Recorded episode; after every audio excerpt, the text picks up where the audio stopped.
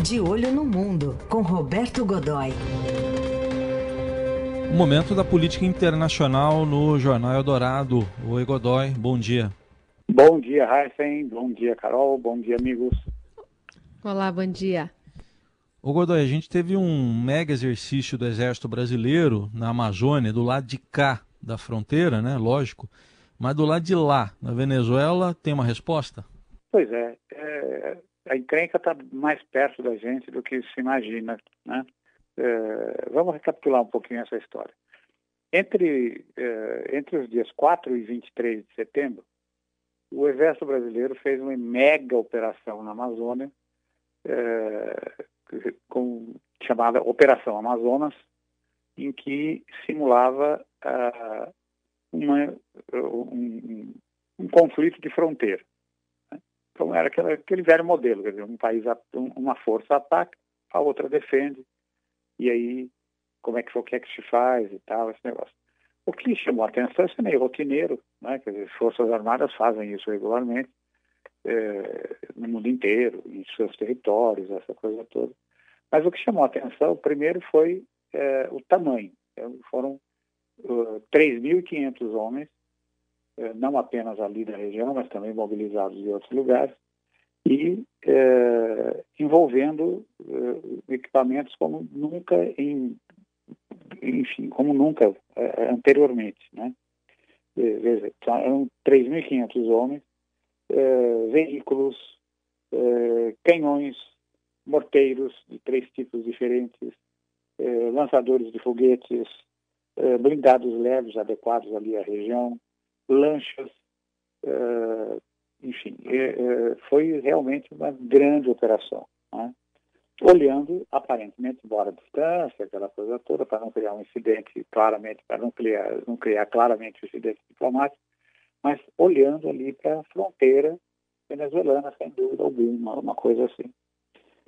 O que mais chamou atenção e criou realmente uma certa, uma certa, um certo constrangimento foi o uso uh, do lançador de foguetes, que é feito aqui no Brasil, um sucesso de vendas internacionais, inclusive, que é o Astros 2. Ele está chegando na fase, na última etapa de desenvolvimento da versão mais recente, mas ele é um produto que existe e já está na sexta geração desde os anos 80. E lá, eh, nesse exercício, lá foram testados, foram, foram, o exercício utilizou os foguetes mais pesados, que são os foguetes grandes, de é, 300 milímetros, aí uma coisa grande, com alcance de 80 a 100 quilômetros, e eles levam na cabeça, eles levam explosivos múltiplos, quer dizer, que eles fazem uma espécie de chuva de explosivos, ou uma carga única. É um produto importante, e ele tem um efeito estratégico, dissuasivo, bastante significativo. Bom, teve o esperneio de sempre, durante o, o, foi dito que o, a visita do Mike Pompeo, secretário de Estado americano, anteriormente a isso, ali na região de, de, de é, Pacaraima, onde, e, e também Boa Vista, onde são recebidos os refugiados venezuelanos, tinha a ver que isso era um movimento conjunto, aquela coisa toda, mas passou. E aí o que acontece? Essa semana, o governo venezuelano iniciou uma operação, uma, sua própria operação. Está é, ali na, no, no, estado de Bolívar, uma região que é conhecida como Grande Savana, um número não revelado de, de tropas, é, e também com uma configuração parecida, blindados, é, aviões, aqui do, do, do, lado brasileiro havia helicópteros armados, helicópteros pesados, Black Hawk e outros modelos, né?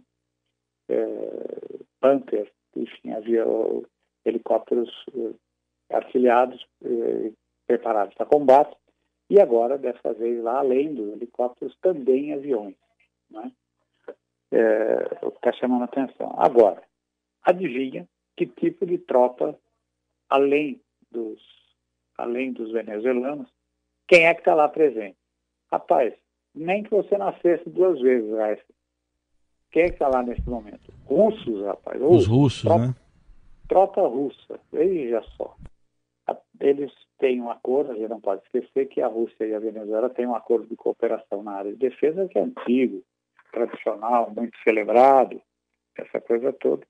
E eles estão ali é, usando fardas é, da, do exército do exército venezuelano e estão é, estão ali na cidade de onde é que eles fizeram um quartel-general ali, muito próximo da fronteira brasileira, em Santa Helena de Guayen. É, eles estão ali numa instalação, numa instalação militar é, que é conhecida como Forte Escamoto. Circulam muito discretamente pela cidade, mas é fácil, né? Quer dizer, russo ali, naquele, no meio daquele bando de, de, de latinos, claramente, que era população indígena grande, são facilmente identificados mas então são mantidos em absoluta discrição, eles se mantêm absolutamente discretos, essa coisa toda.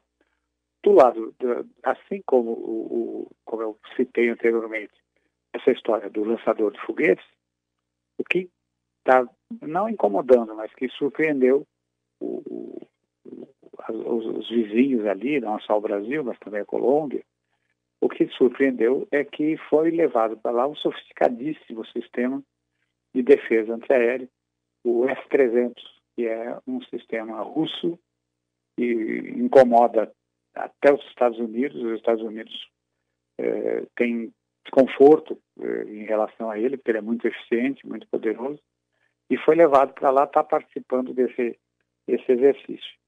O, o, governo, no governo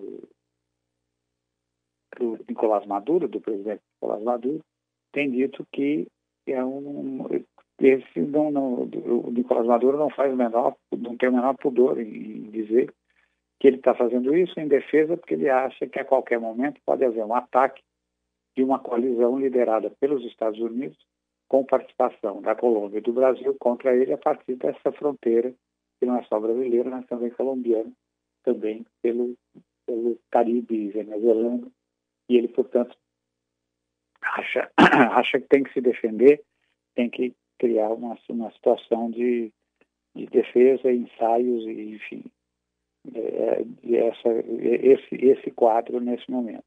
O ruim dessa coisa é que cria um embaraço bastante grande. Faz algum sentido que haja uma conspiração? Faz.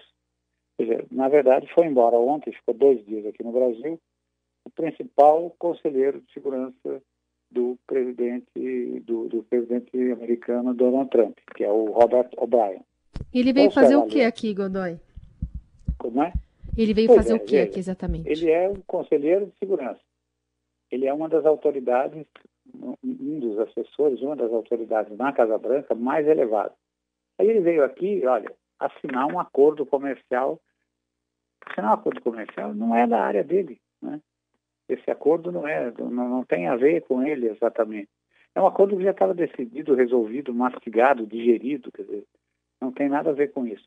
Teve reuniões reservadas com o presidente Bolsonaro, com autoridades da área de defesa, e só para você avaliar, Carol, a importância desse cara, ele viaja no Air Force Two, é o segundo, a, a segundo, segunda linha dos, dos aviões que podem servir ao presidente dos Estados Unidos. É um Boeing 757, todo cheio de coisas, comunicações, é, sistemas de filtragem de comunicações, defesa, enfim, você imagina o que, é que tem lá dentro. Né? Ele viajou, viaja nesse avião com uma enorme equipe, tinha trinta e tantos assessores, que é o que compete ao, ao, ao é, é, o tamanho da é, assessores, segurança, negócio todo, que é o que faz parte dentro da estrutura do conselheiro de segurança. Ele, é ele é que esteve aqui e resolvendo esse negócio. Há, poucos, há poucas semanas teve aqui também o Mike Pompeu.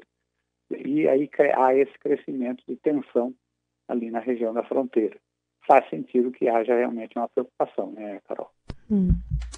Fala para a gente também, eh, Godoy, sobre uma despedida. Ontem o ex-presidente uruguaio José Mujica 85 anos, encerrou a sua carreira política, fez um, um discurso né, no Senado, abriu mão do seu, do seu mandato.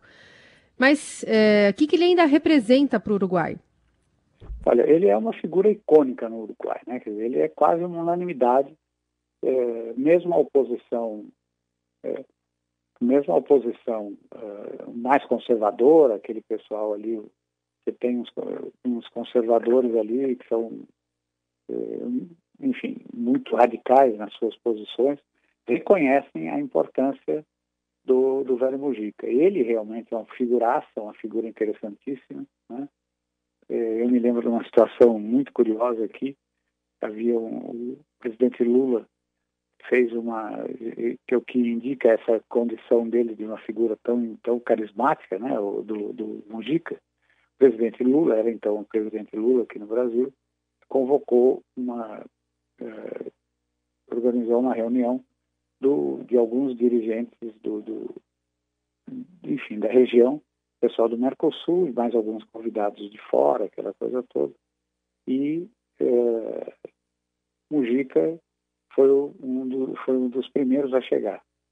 E aí uma coisa curiosa, que ele veio é, num carro da embaixada, mas um carro comum, não naquele carrão, geralmente aqueles os carros bacanas, de luxo, aquela coisa toda. Não, pegou um carro comum e desceu ele, motorista e um segurança.